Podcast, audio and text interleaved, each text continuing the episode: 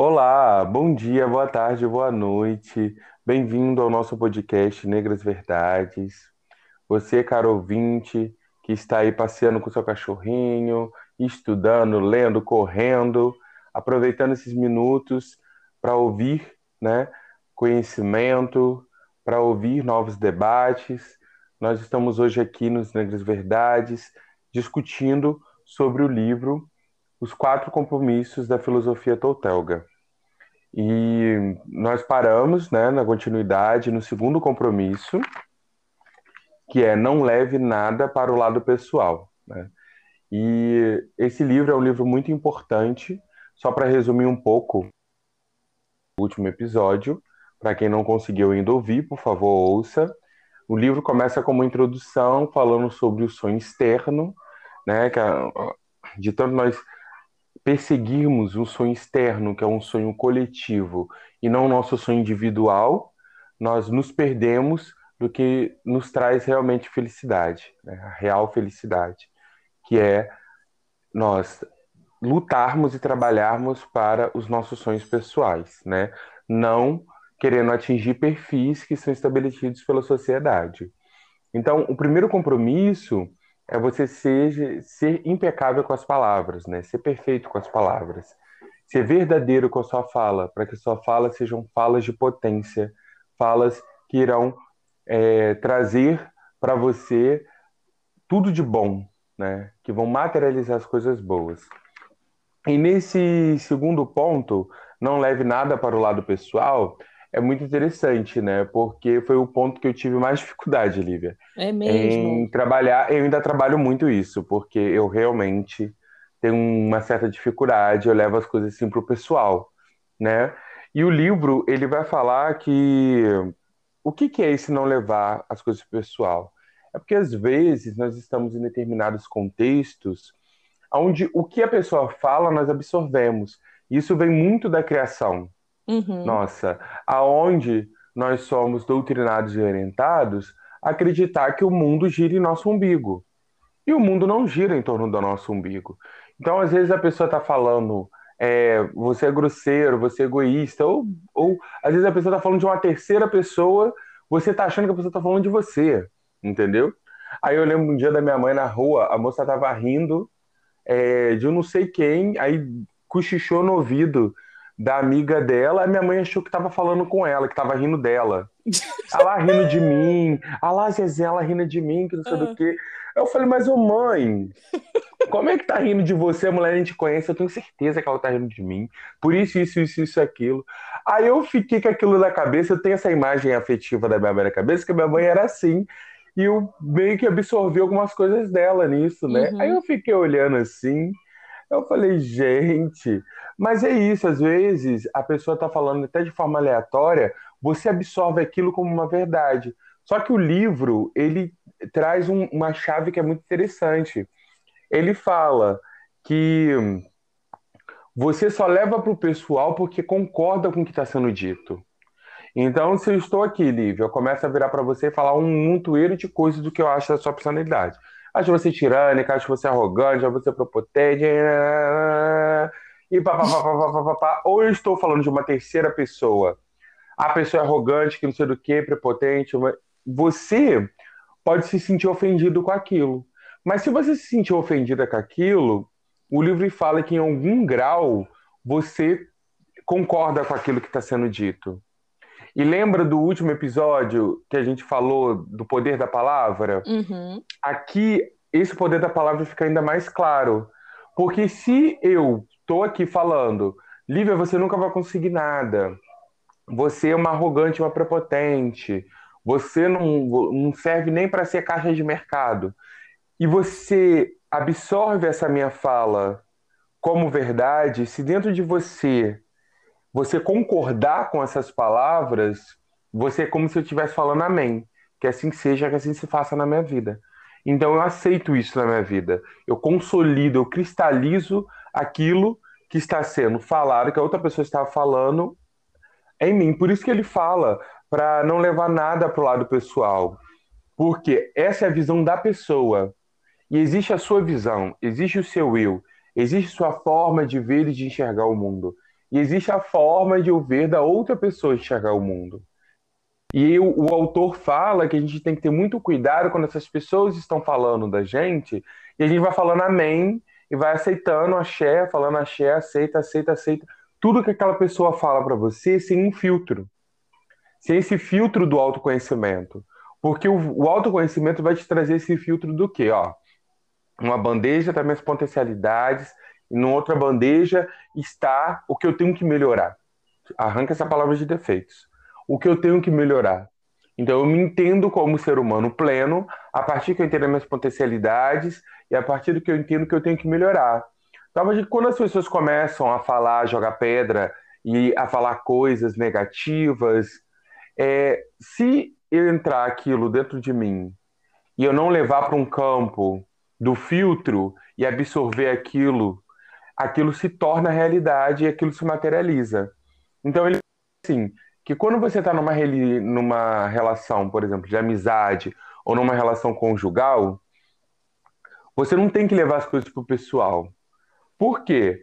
Se, se você levar tudo para o pessoal, você vai entrar na questão do pré-julgamento. Porque você, aí você vai achar, por exemplo, é, que tudo o que a outra pessoa faz é por causa de você, né? E isso já é um, o terceiro, um, um também um dos outros, o terceiro pilar que ele fala né, dos princípios, né? É, e eu acho que um, ponto muito importante que eu falaria nisso, porque o livro ele vai chamar que a pessoa que se dói muito com o que a outra pessoa diz é que a importância pessoal, ele coloca até uma, uma grafia diferente eu traria para uma questão de vaidade, né? A minha leitura é muito a questão da vaidade, né? Por quê? Nós somos ensinados a ser vaidosos. Da vaidade como estética, né? E eu não estou trabalhando a vaidade como algo estético, exterior. Estou trabalhando o conceito filosófico e interpessoal da vaidade, que é aquela questão de você achar que você é o gostoso, que é o poderoso da parada, que tudo gira ao seu entorno e que você, em momento algum, pode ser repreendido, pode ser chamado a atenção, porque você é perfeito, você é gostoso pra caralho. Como é que a pessoa vira para você e fala que você tá fazendo alguma, coisa, alguma coisa errada? Ou como é que a pessoa fala isso de você se você é tão bom? Né? Quanto que a gente já ouviu isso, né? Nossa, mas eu sou tão boa, eu só faço bem para as pessoas, eu não sei por que aquilo comigo, ou fulano falou aquilo comigo, né? Então a pessoa se coloca naquele lugar de que ela é boa, ela é maravilhosa e que a opinião dos outros não vai afetar ela, entendeu? E ele fala justamente para você ter cuidado com isso, né? É para você ouvir sim a opinião das pessoas, no, entendimento de que é a opinião da pessoa. Sim, é importante, porque você vive num contexto, você vive num construto social. Então é importante você saber sim qual é a opinião das pessoas que convivem com você. Porém, você tem que entender que é a opinião da pessoa, não sua. Que a sua opinião dos fatos pode ser outra. Mas quando a sua opinião dos fatos tem como base o narcisismo, tem como base a importância pessoal, tem como base a vaidade, você se torna uma pessoa completamente embrutecida, né?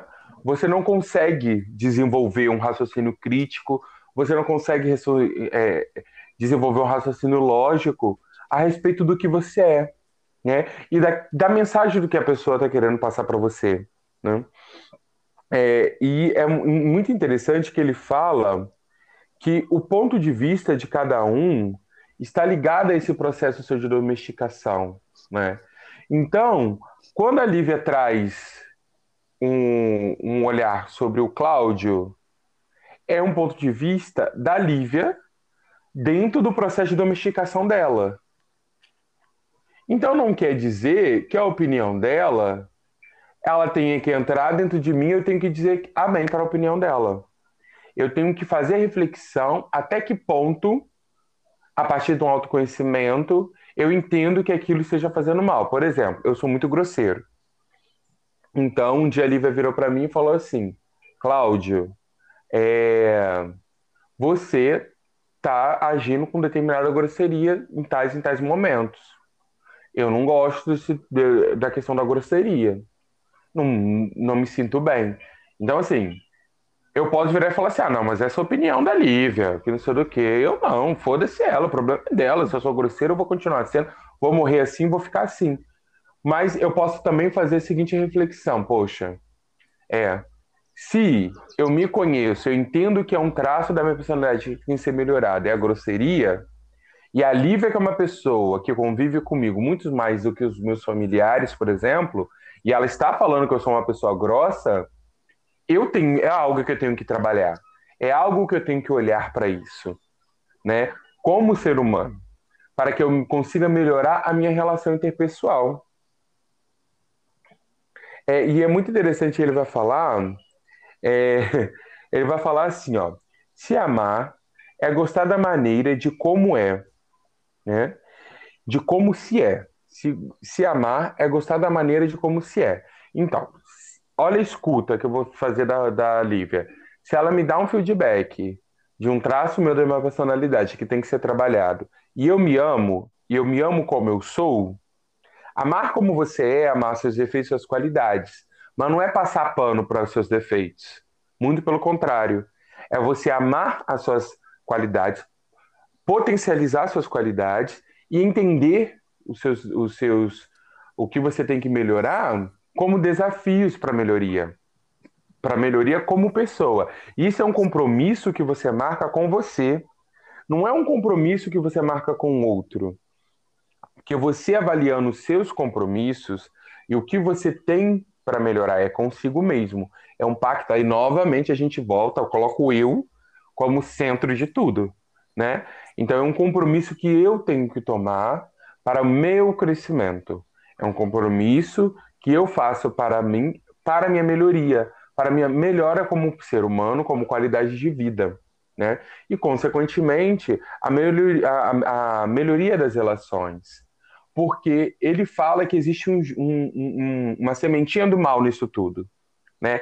Nesse conceito de a gente também não conseguir, é, ao, não levar a opinião na, da pessoa para o pessoal. Quando essa opinião me atinge e eu ajo de uma forma defensiva, ele mostra aí essa forma defensiva como um germezinho ali, né? Como um pontinho de que eu sempre quero estar tá certo isso é vaidade. Aquela sementinha da vaidade. Uhum. Porque eu sempre quero estar certo em tudo.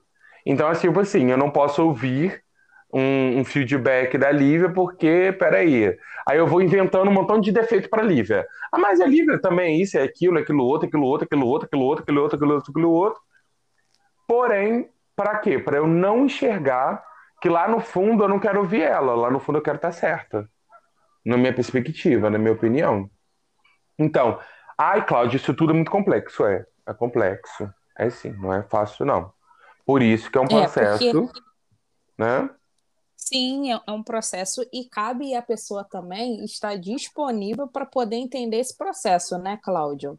É. E para poder tentar absorver e se posicionar no ponto de que ela de fato queira estar na busca da sua felicidade, que é, e existem plurais felicidades, né? E cada um vai encontrar a sua através de suas experiências, através do, do seu caminho. E assim, uhum. Eu também concordo que não levar nada para o pessoal é algo muito difícil, porque considerando a gente já puxando lá no último podcast, considerando que a gente tem um sonho externo e que a gente é, é domesticado a viver esse sonho externo acaba que a gente também vive muito pela vontade do outro. Então, tudo que o outro traz para a gente, que é dito, a gente toma muitas vezes aquilo como verdade. E a gente acaba trazendo para o lado pessoal, a gente acaba internalizando aquilo novamente, né? Só que, como você falou, se trata de um posicionamento muitas vezes pela visão do outro, é o que o outro está trazendo. Mas a gente tem que ter, sim, essa sensibilidade e essa disponibilidade de estar aberto e de estar atento para poder mensurar o que para a gente vai se adequar na nossa vivência e o que não vai se adequar. Mas eu acho muito válido o que você trouxe no sentido de nós não estarmos totalmente fechados para, às vezes, um alerta, um comunicado, como, assim como o Cláudio deu exemplo, gente, eu também, Cláudio trouxe para mim muitas coisas que eu resisti o máximo para aceitar. Eu não é, Cláudia? Eu falei, é esse cara é maluco. Ih, tá doido, tá doido. E outra coisa também, né? E o que eu tinha resistência de aceitar era algo que eu vinha em uma outra pessoa. Por isso que a gente uhum. tem que uhum. muito ficar atento realmente com esses feedbacks e principalmente também, né, gente, considerando que nós somos negros, os feedbacks que são dados para a gente têm um, um teor ali baseado em racismo estrutural, que a gente está cansado de saber e não só isso, é, e costumam ser dados feedbacks de uma forma muito mais violenta, né, Cláudio? Você já percebeu? Exatamente. Que às vezes, como, como as palavras que são dirigidas para. E, ó, olha, eu vou dar um exemplo. Vou dar um exemplo sem se expor muito, né? Vamos lá. É, eu vivo em um ambiente, né, que o feedback muitas vezes que é dado para pessoas negras é um feedback com muito mais teor de, de violência nas palavras. É, quando é chamado a atenção ou quando a repreensão vem, a repreensão vem de uma forma muito mais pesada, muito mais com um teor de exposição maior. E quando isso é direcionado a pessoas brancas ou pessoas que, que, e que se enquadram no padrão é, estabelecido por essa sociedade, você vê que o feedback é muito mais caloroso, vem como uma forma de orientação, vem como uma forma de trazer uma determinada cautela. Até as palavras são mais bonitas, gente. Até as palavras são mais bonitas. Então a gente tem que ter sim é, uma sabedoria estar atento a ponto de gerar dentro da gente uma reflexão para que a gente venha mensurar, né, o que de fato vai é, trazer benefícios e o que de fato é resistência e o que a gente não deve acolher. Porque voltando lá, essa questão do, do, dos feedbacks repassados, né? Dessa, do que é repassado para a gente e do que a gente é, leva para o pessoal. É quando o Cláudio trouxe para mim que eu tinha uma determinada característica e essa característica, na verdade, eu costumava muito criticar uma outra pessoa, eu tive muita resistência em receber muita resistência. E com o tempo eu fui vendo e eu fui identificando, não, realmente, eu sou o que o Cláudio falou, tenho sim característica de ser mandona. E eu tenho que ver isso para que não seja de uma forma tóxica para mim e para o outro, para as pessoas que convivem comigo. Então, eu acho que o, o ponto-chave aí dessa questão de não levar nada para o pessoal é de a gente estar tá atento, né? Para que não traga uma vulnerabilidade negativa para a gente, mas que a gente possa cons conseguir enxergar aí o que a gente vai é, recolher. É, é até engraçado porque na igreja a gente tinha muito é, é muito engraçado que, infelizmente, né, uma crítica que eu faço, tem, tem líderes religiosos que utilizam é, a, a congregação como palco de propagar ali ideias que muitas vezes estão contrárias à mensagem que Cristo quer trazer para a gente. Mas aí a gente costuma também ter um termo que era tipo assim, conforme estava lá a pregação, enfim, conforme estava se repassando lá o, o, os conceitos, né? Os princípios, aí sempre falava assim: não, mas a gente vai absorver o que é para a gente, o que toca a gente, o que não tocar a gente, a gente deixa de lado. Mas, assim, por mais que seja do, do, do meu cotidiano religioso, é, é, mais ou menos que nessa vibe. Mas para você também aprender a mensurar o que vai se encaixar para você ou não, você tem que olhar para dentro de si mesmo e ser sincero com você.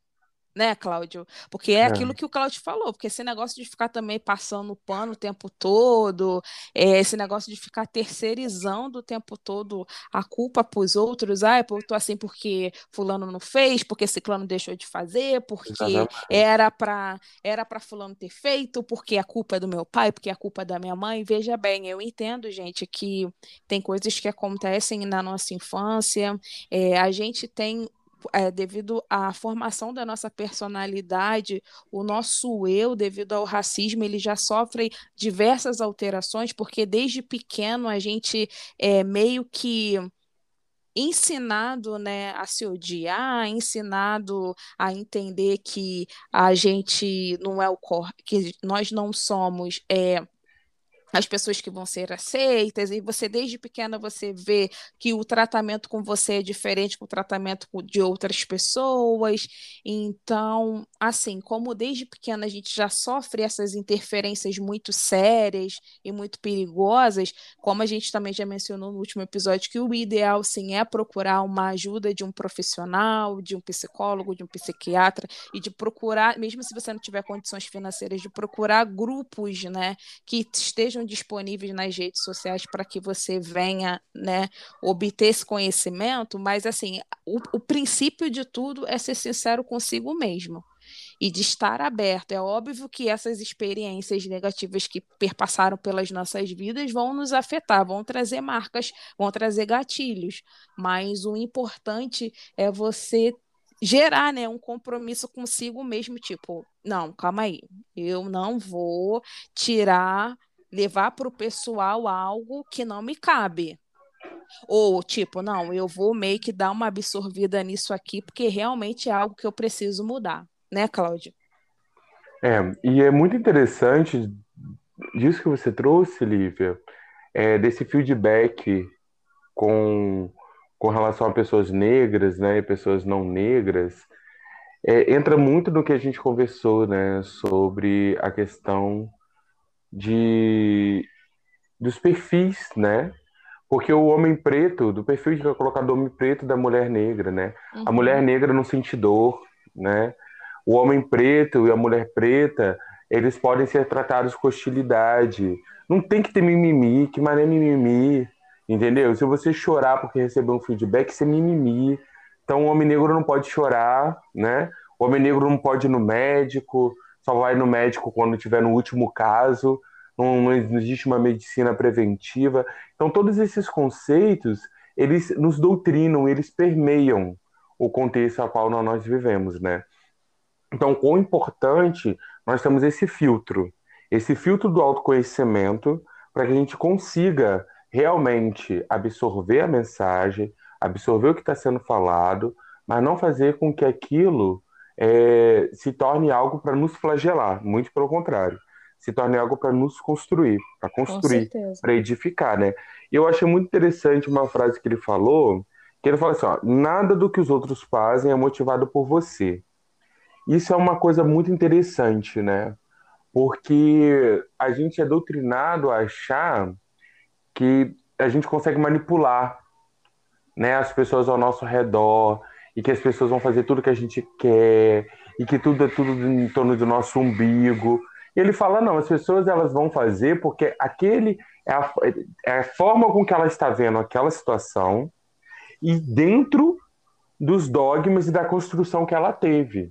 Então, se eu pego um jovem negro aqui do Brasil com um jovem negro norte-americano e pego um jovem negro indiano, cada um terá um, um construto completamente diferente. E o que para um é um grande problema, para outro às vezes não vai ser, entendeu? Então, você respeitar que a pessoa que está falando, ela está falando de um ponto de largada, de um ponto de partida diferente do seu, e ela está enxergando com o seu próprio óculos as coisas, já chega a mensagem para você não de uma forma pessoal e agressiva, mas sim de uma forma mais suave e interpessoal entendeu?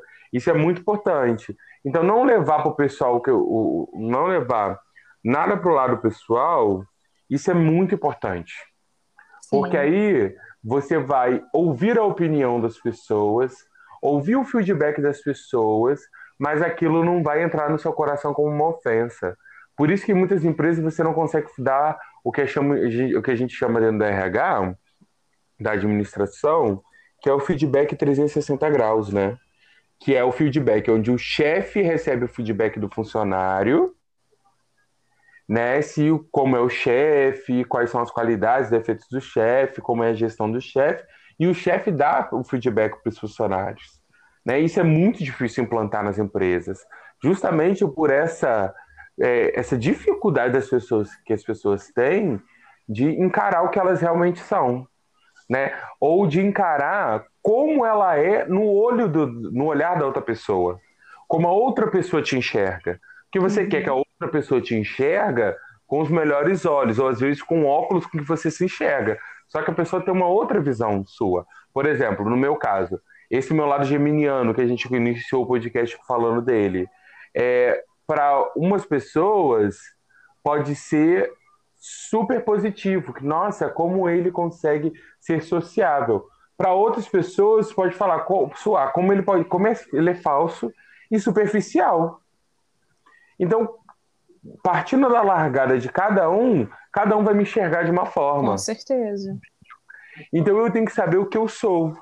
Porque uhum. quando as pessoas o feedback, eu vou saber o que, que é excesso na minha personalidade, o que, que não é, o que eu tenho que trabalhar o que eu não tenho que trabalhar, ok? Exato. E, e o terceiro ponto, Olivia, quando da, da, do, da filosofia Totel, o terceiro princípio é não tire conclusões. E entra justamente nisso, que ele vai falar que nas relações que você tem, nessas relações, você não pode tirar conclusão. Aí, por exemplo, você, Lívia, está conversando comigo, aí você falou, sei lá, ah, ai, que pessoa vaidosa, ou, ah, a pessoa é isso, isso e aquilo. Se eu tirar a conclusão de que você está me chamando, você está jogando uma indireta para mim, aquilo já entrou dentro do meu coração.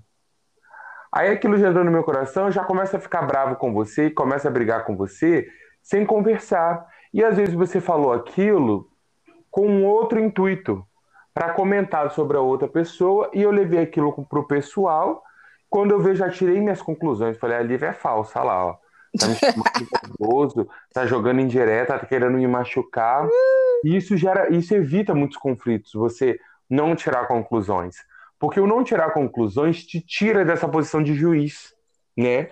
De o sentenciador, eu sou fora da parada. Uhum. Você fez uma besteira que eu julguei como besteira, eu já te sentenciei, já te julguei, entendeu? Já te absolvi ou já ou, ou, entendi que você é culpado e já dei sua, sua sentença.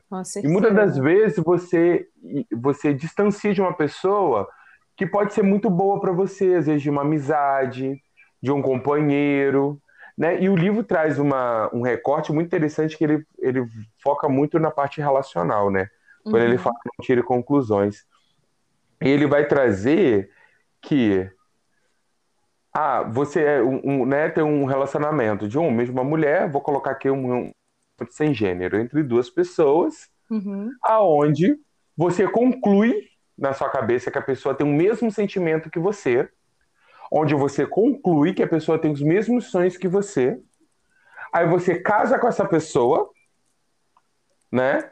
Aí a gente vai, aí a mulher, a mulher ou o homem ou a pessoa com aquele sonho Disney Channel do príncipe encantado, que ele vai estar ali amando e provendo o resto da vida, ou ele ou ela, sem um gênero específico. Vocês casam todos, ambos com as suas primícias, ambos com a sua forma de ver o mundo, achando que o outro comunga, porque disse que ama, então comunga desse contrato que não foi falado, que não foi estabelecido, que não ficou claro. Aí chega no casamento, você vê que não é bem assim. Que aquela pessoa que você achou que teria o mesmo sonho que você, que estava partindo do princípio do mesmo construto que você, não pensa de forma igual que você. Uhum. Tirou uma conclusão a partir de um eu te amo, que a pessoa iria fazer tudo que almejava, entendeu? Que você almejava. E quando você entra no relacionamento, não é bem assim. E a nossa geração, existem estudos geracionais, né? Que mostram que a nossa geração ela não consegue manter um relacionamento é, conjugal é, por mais de cinco anos. Claro, dentre vários outros fatores, né? Você tem essa, esse, esse pequeno fator da perspectiva. Que você entra no relacionamento com a perspectiva de estar com um Iron Man ou com uma Mulher Maravilha que não existe. E uhum. quando você na vida prática, você vê que, porra, isso é chato pra caralho. Esse uhum. conto de que falou que ah, acordar junto de manhã, entendeu? Todo mundo lindo, maravilhoso, com beijinho, café da manhã, tudo harmônico, tudo lindo e maravilhoso. Tem... Não é bem assim, entendeu? Antes do café da manhã tem uma briguinha, tem uma roupa jogada no chão, tem um pum na sua cara, tem uma remela, tem um mau hálito. um, um, verdade, verdade. Tudo. E que não são só flores, entendeu? E que essa Isso. flores tem espinhos, por mais bonita que ela seja. Então, assim, você acaba, dentro desse universo de tirar conclusões, você tira conclusão de tudo. Com certeza. Tudo, tudo, tudo que você imaginar. Aí, quando você tira a conclusão e se coloca nesse lugar de juiz, você não abre a oportunidade do outro contra-argumentar porque você quer ser o dono da verdade. Aí eu sou o dono da verdade, eu faço tudo, eu julgo que acabou, sentencio. Ah, vou, vou ficar na relação, não vou ficar na relação. A bunda você segue para lá, eu sigo para cá. Quando você vê, tá cada um no seu lado, cada um vivendo a sua vida, terminou aquilo, o relacionamento, vocês não tiveram né, um, um, uma troca madura sobre os fatos, você não conseguiu identificar na sua personalidade, às vezes, o que machucou outra pessoa, e aquilo frustra, entendeu? Com certeza. O que, que você sobre esse não tirar conclusões, esse terceiro princípio? Então, Cláudia, eu achei, é, na verdade, não, não tirar conclusões é a consequência do levar para o pessoal, né? Não levar nada para o pessoal, porque a gente costuma levar para o pessoal e depois começar a tirar as conclusões. Só que o, acho que a palavra é para mim que eu consegui identificar nessa questão de não tirar conclusões e que a gente tem que aprimorar é a comunicação. Gente, nós não sabemos nos comunicar. Isso é muito bizarro. Aí você vai falar assim, Lívia, mas como assim, Lívia? A gente tem redes sociais, que, na verdade, estreitam as nossas interações um com o outro. Nós temos, além das redes sociais, nós é óbvio, agora tem a pandemia, mas vamos supor, anterior à pandemia, nós, nós temos inúmeros lugares onde vocês, você pode encontrar pessoas diversas, de várias tribos, e você pode entrar em contato ali com aquelas pessoas. Parece ser um pouco contraditório, né? Mas a cada dia que passa, eu vejo que muitas pessoas também, Cláudio, preferem tirar conclusões do que chegar e conversar com a pessoa. Chegar e tentar sanar é, uma dúvida que se apresentou ou uma situação muitas vezes imaginária que, como você também citou, né, aí nós criamos e eu acho que isso é muito presente. Quando a gente começa a se comunicar, quando a gente se prontifica realmente a tentar entender o outro e tentar entender o nosso ponto de vista é, e refletir né, o, de, com, verdade, com sinceridade, as nossas relações, eu acho que a comunicação fica melhor.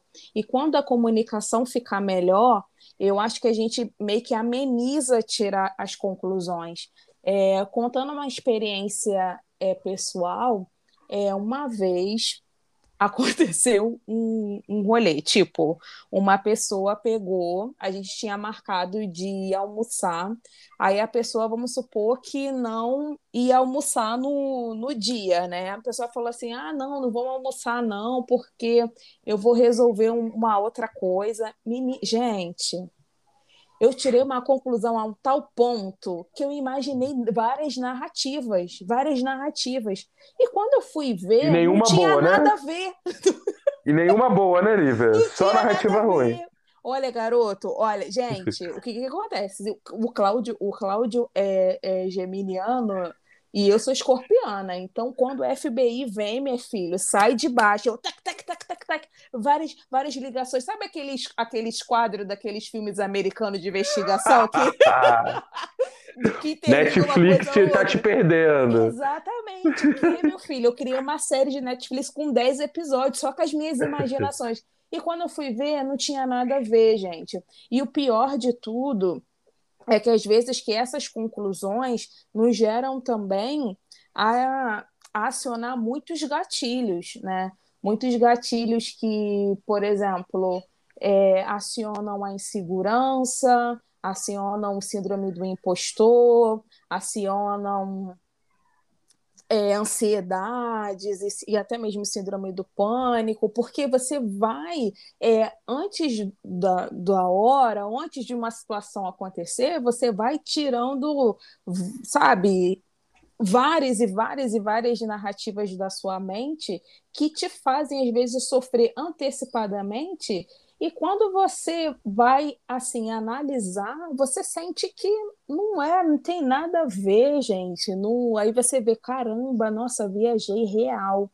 E essa questão de também de, da comunicação, eu vi que quantas vezes, gente, eu sofri antecipadamente e que eu poderia resolver uma situação que se tornou burocrática só conversando só chegando e falando a verdade, sabe, Cláudio? Só se abrindo, uhum. só é, saindo um pouco também do pedestal e saindo também, também da, de, um, de uma zona de conforto e de chegar para se abrir, falar: olha, olha, isso que aconteceu me machucou, isso que aconteceu eu não gostei, isso que aconteceu poderia ser de uma outra forma.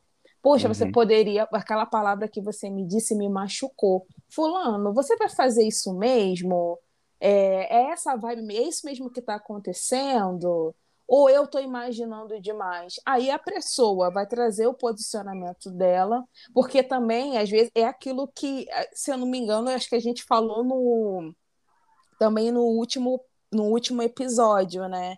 Que a gente também tem um costume de se colocar, ou, ou foi nesse, foi, foi no último ou foi nesse, enfim, a gente também tem essa necessidade de se colocar, às vezes, num, num, num pedestal e de achar que nós somos puros demais, uhum. intocáveis, uhum. a um ponto que todo mundo uhum. faz tudo para nos prejudicar e que todo mundo uhum. faz de tudo para nos machucar. E às vezes também, gente, às vezes a gente falou assim uma palavra que machucou o outro, a gente tomou uma atitude que feriu o outro, e às vezes a pessoa está sendo reativa com algo que você fez. Uma vez eu estava numa situação e eu tomei uma decisão, e eu falei assim: olha, eu vou fazer isso, pronto, acabou. Vou fazer isso.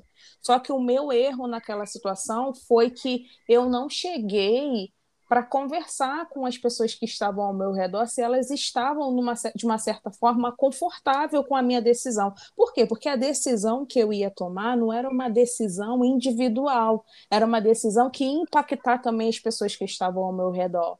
E uhum. eu fui uhum. lá, fiz, não conversei, e depois eu senti que a, a, a pessoa estava muito reativa, né? E como uhum. uma pessoa estava muito reativa, eu comecei a tirar inúmeras conclusões, inúmeras conclusões. Eu falei assim, ah, tá, tá assim porque foi fofoca. Tá assim porque fulano... Alguém deve ter falado alguma coisa para fulano. Fulano caiu na fofoca de alguém, ela deu espaço pro inimigo. Deu Isso. brecha. Deu, deu brecha, brecha. pro inimigo. a gente bota logo a culpa no Didi, né? Bota logo a culpa no Didi. Lá, deu brecha pro inimigo. deu lá, não ora, não lê uma bíblia, fala que minha mãe, não ora, não lê uma bíblia. Não faz jejum. Não faz jejum, né, Cláudio? Como é que, que nem no caso de vocês, não faz as obrigações direito, aí não o que, é, que dá? Não... Aí o que, que dá? Deu espaço, deu espaço pro inimigo. É. Aí depois eu vi que essa pessoa estava muito reativa. Gente, eu tinha duas opções. Eu tinha a opção de tirar a própria a minha própria conclusão e ficar ali mesmo naquele marasmo e ficar de uma certa forma também em conflito, né, com a pessoa, porque quando a pessoa está reativa, é porque ela já mostra também que tem alguma coisa ali que saiu da conformidade, que saiu, né, da normalidade. Aí, menino, veio a parte que eu acho que, como eu falei, que a gente tem que aprender a se comunicar, porque eu por muitas vezes achei que a comunicação era só falar, falar, falar, mas não é isso, gente. A gente também tem que ouvir e tem que também estar aberto a, a, a, a mudar, né? Tem que estar aberto a de fato a tentar modificar a situação. Aí, enfim, aí eu cheguei, aí eu falei assim, caramba, vou ter que conversar com a pessoa. E mesmo assim, eu resistindo, né? E a síndrome lá da rainha do Nilo batendo forte, assim, ah, não. Aí, eu, na mesma, ao mesmo tempo que eu falei, Cleópatra. não, vou ter que conversar, Cleópatra estava batendo forte. Na mesma forma que eu pensava, não, nossa, eu vou ter que conversar, eu ficava também naquela vibe, ah, não, mas fulano também é um saco. Mas depois, gente, eu fui ver. Aí, quando eu fui conversar com a pessoa, quando eu finalmente parei de ficar tirando várias conclusões, eu fui se comunicar. Aí a pessoa trouxe para mim, Lívia, eu fiquei muito chateada, porque a atitude que você tomou foi uma atitude egoísta. Você não pensou em mim, em tal, tal, tal aspecto, piriri parará. Aí a gente eu troquei uma ideia, né, com, com essa pessoa que, que, devido à situação, estava bastante reativa. E aí, assim, ainda aí depois da, da comunicação, a gente ainda tira outras conclusões. Mas de fato, mas de fato, aí depois eu, eu baixei a bola e tal, e eu vi, não, realmente, eu fui egoísta, eu poderia ter aberto de uma outra forma, conversado de uma outra forma, ter tentado também praticar um pouco dessa questão dessa comunicação nem, nem tanto violenta. Eu sei, gente, que às vezes a gente tem que ser enérgico, né, Cláudia? A gente tem Sim. que tomar um posicionamento, tem que falar mesmo de uma forma assim, mais um pouco que às vezes pode até suar mais ríspida, mas a gente tem que se posicionar. Mas assim, não é sempre, a gente não é sempre que, que a gente está numa guerra infinita com todo mundo. Eu acho que às Exato. vezes a gente realmente tem que ter essa noção de baixar a guarda e de aprender mesmo a falar com o outro, a escutar, a tentar se expressar, a tentar né, trazer aí para a nossa vida uma outra realidade. Concordo, Lívia. Eu acho muito interessante você falar isso, né? Porque é isso não é, é, aceitar passivamente o feedback da pessoa, é você realmente é, entender e buscar dentro da sua personalidade, dentro do seu autoconhecimento, dentro do que você é, o que ressoa dentro de você, entendeu?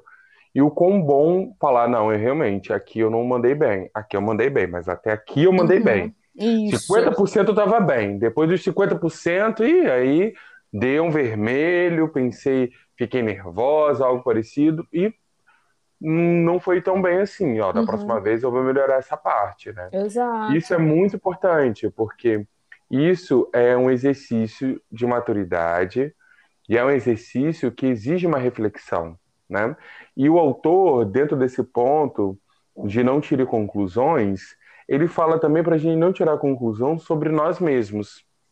Ah, uhum. eu sou incapaz de fazer aquilo. Ah, eu não sou capaz de ir à lua. Ah, eu não sou capaz de criar a, a, a, cura do, do câncer, a cura do HIV. Eu não sou capaz disso, eu não sou capaz daquilo, né? Ou se superestimar. Ah, não, eu sou fodão, eu faço tudo, eu sou pica das galáxias. É. Eu pego isso daqui, esse trabalho eu faço em dois dias, sendo que você realmente não vai fazer em dois dias, né? Uhum. Vai demorar duas, três semanas para fazer. Então, você não tirar conclusões sobre si mesmo, sobre o, o seu nível, ou aumentar os seus defeitos, ou aumentar as suas, agô, aumentar as suas potências, ou aumentar o que você tem que melhorar, né, os seus dissabores, as suas dificuldades, você precisa achar o equilíbrio disso, né?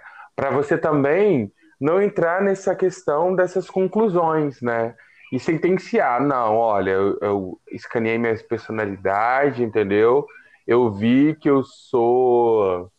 É, eu sou uma pessoa que eu sou cleptomaníaco, entendeu?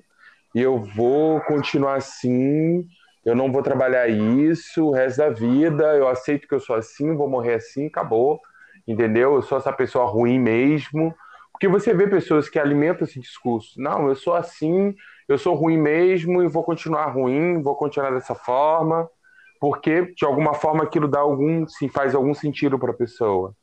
É, a questão é você achar o equilíbrio disso e você conseguir se entender, não tirar a conclusão do que as outras pessoas vão trazer para você, não tirar a conclusão sobre si mesmo, Ah, se acontecer isso comigo, eu matava o Deus e o mundo. Ah, se acontecer isso comigo, igual a gente tem muito disso, né?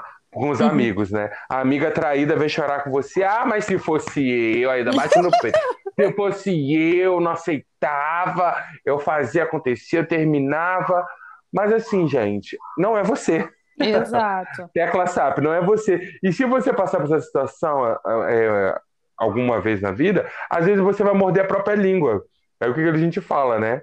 É igual é, esses dias tem acontecido muitos fatos, né? Porque por isso é uma afetiva, as pessoas trazem muitas histórias para mim, né? Uhum. E de história de famílias que criticavam outras famílias que tinham filhos homoafetivos e seu filho se tornou homoafetivo, né? Uhum. Aí é muito engraçado as, as falas repetitivas, né? É, eu prefiro meu filho cracudo meu filho bandido do que ter um filho gay. Uhum. Né? Aí você fica tentando entender a dimensão dessas falas, entendeu? Porque o, o, a questão ali mais não é um problema só relacional com a família, é a família e a sociedade. Então eu me importo mais com a opinião da sociedade do que com a felicidade do meu próprio filho. E é, isso é bizarro, gente, pensar nisso, mas isso é uma reprodução. É uma reprodução da novelinha, é uma reprodução do contexto social que é passado. Que aí, se, se você aceita o seu filho homoafetivo dentro da sua casa, você vai ter que enfrentar a sociedade, entendeu? E se você se diz família, é, é, família tradicional brasileira, pior ainda. Porque você, quando esse termo, né, essa terminologia família tradicional brasileira, engloba uma série de requisitos para você se enquadrar nessa família tradicional brasileira, entendeu? Uhum. Então, e, assim... e o que é engraçado, porque mesmo a pessoa se achando, entre aspas, tradicional, ela muitas vezes não é. é exa exata, exactly. O que é muito bizarro, real, muito estranho, porque às vezes a pessoa, ah, não, eu sou hétero e tal, tal, tal, da, da, da. Mas não, querido, você não é da família tradicional brasileira, Exato. porque a família tradicional é... tem um padrão, um padrão ali, que mesmo talvez você sendo de uma, uma família hétera, enfim, e ter a sua casinha, enfim. Mas para você ser ali a tradicional mesmo, você tem que ter recurso. Então, se você já é pobre, Zé Fininho, é. você já não é, entendeu? Se Exatamente. Você se você não é da elite, você já não é. Então, tipo, é, existem aí algumas conclusões bastante erradas retiradas né, das pessoas Exatamente. aí no seu eu, imaginário. Eu tenho feito uma frase muito forte, muito potente, que eu vi de uma mulher trans, não, uma mulher trans, uma travesti, uhum. é, no Quebrando Tabu, que ela colo coloca uma travesti e uma mulher da família tradicional brasileira, branca, classe média brasileira, para debater esses assuntos, né, da contemporaneidade. Mentira, né? Contemporaneidade não, porque isso já existe desde que o mundo é mundo, porém a sociedade não encara de uma forma natural. Então, de tanto uhum é, não encarar, não, não dá naturalidade, você não dá voz. Então você uhum. rechaça essas pessoas e exclui elas, né? E ela virou uma frase e falou que falou uma frase que muitas mães falam, né? Muitas mães falam essa mesma frase para mim. O meu medo é, dos meus filhos serem homoafetivos, travestis, mulheres e homens trans é o, o preconceito que eles vão sofrer da sociedade. Aí a travesti, eu tenho até que guardar o nome dela, porque é muito bom citar o nome dela. Ela perguntou para ela, ela virou para ela e falou assim: Você não faz parte dessa sociedade que vai flagelar esse seu filho? Ela, eu, eu, eu não. Ela falou assim: Você tem certeza disso? Porque você coloca a sociedade como algo distante de você, mas você repete que é da família tradicional brasileira. Então você reforça essa sociedade preconceituosa. Uhum. Entendeu? Então é um ciclo de que você reforça esse mesmo preconceito Exato. contra essas pessoas, né? Então por isso que é importante, no momento que você não tira conclusões, você está aberto a ouvir o próximo. Com... Exato. O próximo é estar aberto a se desconstruir. Uhum. É estar aberto também a aquela opinião que a pessoa foi emitir, aquilo passar por um crivo de um processo de racionalização é o que muitos não querem, né? É o que muitos têm extrema dificuldade de ouvir o próximo, né? E o quarto e último ponto do livro, do princípio, que eles vão falar que é, é sempre dê o melhor de si. E isso é uma das chaves mais importantes da vida. Porque a única coisa que nós não podemos controlar na vida, uma, uma, uma única não, né? Muitas coisas a gente não consegue controlar na vida, mas a certeza que a gente tem que a gente vai morrer. Então a gente não controla o tempo que a gente vai morrer. Você pode morrer agora, pode morrer daqui a 10 anos, pode morrer daqui a algumas horas. Então a gente não sabe. Então nós não temos o passado, porque o passado passou. Então, hoje eu vou completar 30 anos semana que vem. Aí completando 30 anos, eu vou rememorar o meu passado. Com certeza. Eu falei, caramba, três décadas já. Mas eu não posso voltar ao meu passado e reviver aquilo que eu já vivi. Aquilo que eu já vivi já tá, foi vivido. E quando eu fico, aí eu penso no futuro, o futuro é incerto. Eu não sei o futuro. Então o que, que nós temos, na verdade? É o presente. Uhum. É o presente que nós temos, né? E dar o melhor de si aqui e agora é o que vai definir a nossa caminhada, né? Chico Xavier, Emmanuel, né, que era o mentor de... Ele falou uma coisa muito forte para Chico Xavier, né? Ele falou a seguinte frase: é, Você não pode apagar o que foi feito no passado, mas através das suas atitudes do presente você pode mudar o seu futuro.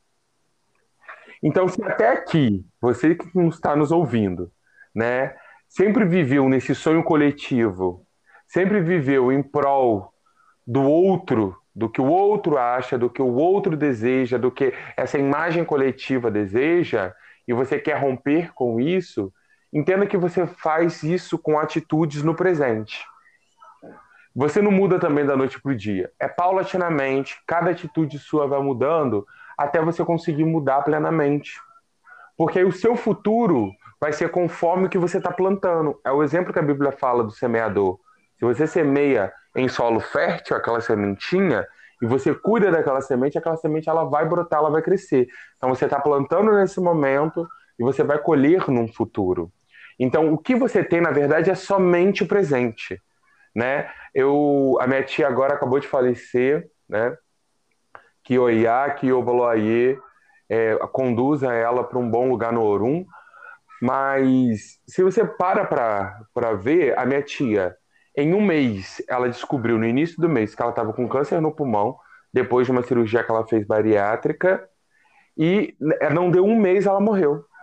O câncer foi comendo o corpo dela todinho, todinho, todinho, todinho. Em menos de um mês ela morreu. Então, tipo assim, igual meu avô, meu avô deitou para descansar depois, isso já alguns anos atrás, depois do almoço, morreu dormindo. Então, assim, você não tem controle sobre essas coisas. Exato você tem controle do que dá melhor para você. Porque o que, que vai ficar como lembrança do passado? Foi o que você fez de melhor. E como você muda o seu futuro? É no presente. Mas só que a sociedade e esse sonho coletivo faz você pensar o quê? Sempre no futuro, sempre no ai, quando eu for rico, eu vou ser feliz. Quando eu tiver aquele homem gostoso do meu lado, eu vou ser feliz. Quando eu tiver aquela mulher peituda, 10 filhos, uma mansão, uma limusine, trabalhar dois dias na semana, eu vou ser feliz. Aí você, se um dia você conseguir isso tudo, você chega nisso tudo e não é feliz. É. Por que, que eu não sou feliz? É o que a gente mais vê: pessoas milionárias, infelizes, morrendo, se suicidando, se matando, se drogando. Mas como é que é isso? A Cracolândia está de exemplo de pessoas assim, de classe média alta, rica que se entregaram às drogas. Então, será mesmo que a gente pensar, ficar pensando no futuro, ficar pensando no passado, ficar aquela memória, né, também, que tem, tem pessoas que é 880, né, fica lá pensando no passado, ai, que meu pai e minha mãe fez isso comigo, porque fulano fez isso comigo, que eu passei isso e aquilo, remói, remói, remói, remói. E o presente que é bom? Nada. Nada presente como fugas, são verdadeiras drogas. Uhum. o passado e o futuro como fugas, são verdadeiras drogas. São drogas que te tiram do presente. E é isso que muitas religiosidades fazem, te tiram da realidade. Porque quando, quando um, um, um dirigente espiritual vira para você e fala assim: olha, você é rebanho escolhido de Deus, você não faz parte desse mundo. E ele contextualiza e te incentiva a você não participar, por exemplo, da vida política, do contexto social, do que está passando na sua volta, como se você não tivesse responsabilização da pessoa que está passando fome na rua, como se você não tivesse responsabilização por nada nesse mundo, só por você e pela sua família, mais nada, só meu umbigo. Isso te transforma num ser o quê? Ó, fechado. Você fica pensando num futuro que é a glória, e isso em todas as religiões sempre vai ter essa questão de um paraíso, de uma promessa. A grande maioria das religiões, vamos falar todas, né? Você fica pensando num futuro, você pega para pensar no passado, mas você esquece de viver o quê? O presente. Você não faz o quê? O presente, que é o mais importante. Você se anula o seu potencial como pessoa e você não vive o presente. E isso você vai ter nas diversas religiosidades que usa um discurso não como um discurso emancipatório, mas como um discurso de alienação. Exato. Como de um dominação. De né? dominação, entendeu? Então, por isso que é muito importante. Eu gosto muito do estudo das dimensões, Lívia, que eu estava estudando sobre isso, eu acho mó barato. Dentro da, do hermetismo e da alquimia, ele vai falar que nós temos sete corpos em sete dimensões diferentes né? Você que gosta de Netflix, dessas coisas assim, você deve já ter visto essas séries de dimensões, né? Hum, hum. Ao mesmo tempo que existe é, uma Lívia agora aqui gravando podcast. Sim, a gente fala, nas séries, nas séries é o universo paralelo. Isso, exatamente. Né? Existem outras Lívias fazendo outras coisas. Uhum. E que, num resumo tudo, resumindo tudo, ela faz. Essa mesma Lívia, ela coexiste nesse mesmo tempo. Isso quer dizer o quê? Resumindo a lei, né, que engloba até um pouquinho de física quântica, blá, blá, blá, que não existe nem passado e não existe nem futuro, só existe presente. Uhum. Porque se você parte do princípio só existe presente, você vai trabalhar e vai se dar o seu melhor hoje. Você vai pensar duas vezes antes de ficar pontando o dedo pra, na cara da tua mãe, falando um bando de besteira. Você vai pensar duas vezes antes de ficar brigando, magoando as pessoas. Você vai pensar duas vezes antes de pegar uma arma e dar um tiro em alguém, dar uma facada e destruir a vida de uma pessoa. Por quê? Além de não condizer com seus valores, você está dando o seu melhor. E dar o seu melhor é dar o seu melhor e se dedicar ao que você está fazendo naquele momento e dar o seu melhor para o seu coletivo. Isso mesmo. E é importante também, Cláudio, é, você está falando dessa questão de, de dar o seu melhor, que é extremamente é, importante, extremamente válido principalmente no presente, de estar realmente atento a melhorar, a alavancar e a observar, né, o que, que você pode fazer de melhor. Mas também tem algo que eu estava aqui observando que a gente também tem que ter um pouco de cuidado, né? Porque numa, numa esfera de, do, do capitalismo e numa esfera de sociedade, as pessoas pensam que dar o seu melhor é algo assim que ultrapassa, na verdade, a sua humanidade. Vamos supor, é, que nem as pessoas acham, ah, eu tenho que dar o meu melhor para ser um dia super rico. Então, eu vou deixar de dormir, eu vou deixar de ter uma boa relação com os meus amigos, com a minha família, eu vou deixar de comer, eu vou deixar de, de ter um dia de lazer, e isso é extremamente negativo. Então a gente também tem que, é, sim, como você falou, observar essas questões, sim, se esforçar ao máximo para dar o, o, nosso melhor, se, re, se conectar né, com esse presente porque eu acho que a gente também está tão acostumado a ficar nessa dimensão do, do imaginário, ou de realmente ficar pensando só nas coisas passadas, do que a gente fez ou deixou de fazer, ou de que a gente poderia ter feito, ou da onde a gente quer chegar no futuro. Só que a gente acaba. Isso realmente são, como você disse, né? São distrações para que a gente desfoque do que realmente a gente tem que fazer. E eu acho que isso serve para mim também, que é algo muito forte. Acho que serve para todo mundo de uma forma geral, né? De observar, de ver as, a, por que a gente está com tanta tem tanta tendência em procrastinar em algumas coisas e tanta dificuldade né, de, de se conectar com a realidade e de tentar observar, nem que seja de uma forma bem sucinta, bem leve, sem pressão nenhuma, mas de ver o que, que a gente precisa melhorar e de sair né, dessa estagnação desse desse stop, né, que a gente fica meio que parado para poder prosseguir esse realmente dá, dá o melhor, dá o melhor nas, relações, nas nossas relações, na, dá o melhor em auto se conhecer, em auto em fazer autorreflexões. É, é bastante importante, bastante importante. Perfeito, Lívia. Eu, eu gostaria de agradecer a todos os nossos ouvintes. Né? A leitura desse livro é uma, é uma leitura muito simples, gente, muito simples né, é, não é aqui, a gente não está fazendo um, um debate sobre o livro porque ele tem uma leitura difícil, não, difícil de compreensão, muito pelo contrário. Nós trouxemos esse livro justamente porque ele tem uma leitura muito fácil, ele está disponível no Google, né, nós vamos deixar de alguma forma o link aqui para vocês fazerem o um download desse PDF, desse livro. E esperamos, do fundo do coração, que esse livro causa impacto em vocês e na vida de vocês positiva que causou nas nossas vidas. Exatamente. Por isso que verdade. nós trouxemos eles, tá bom?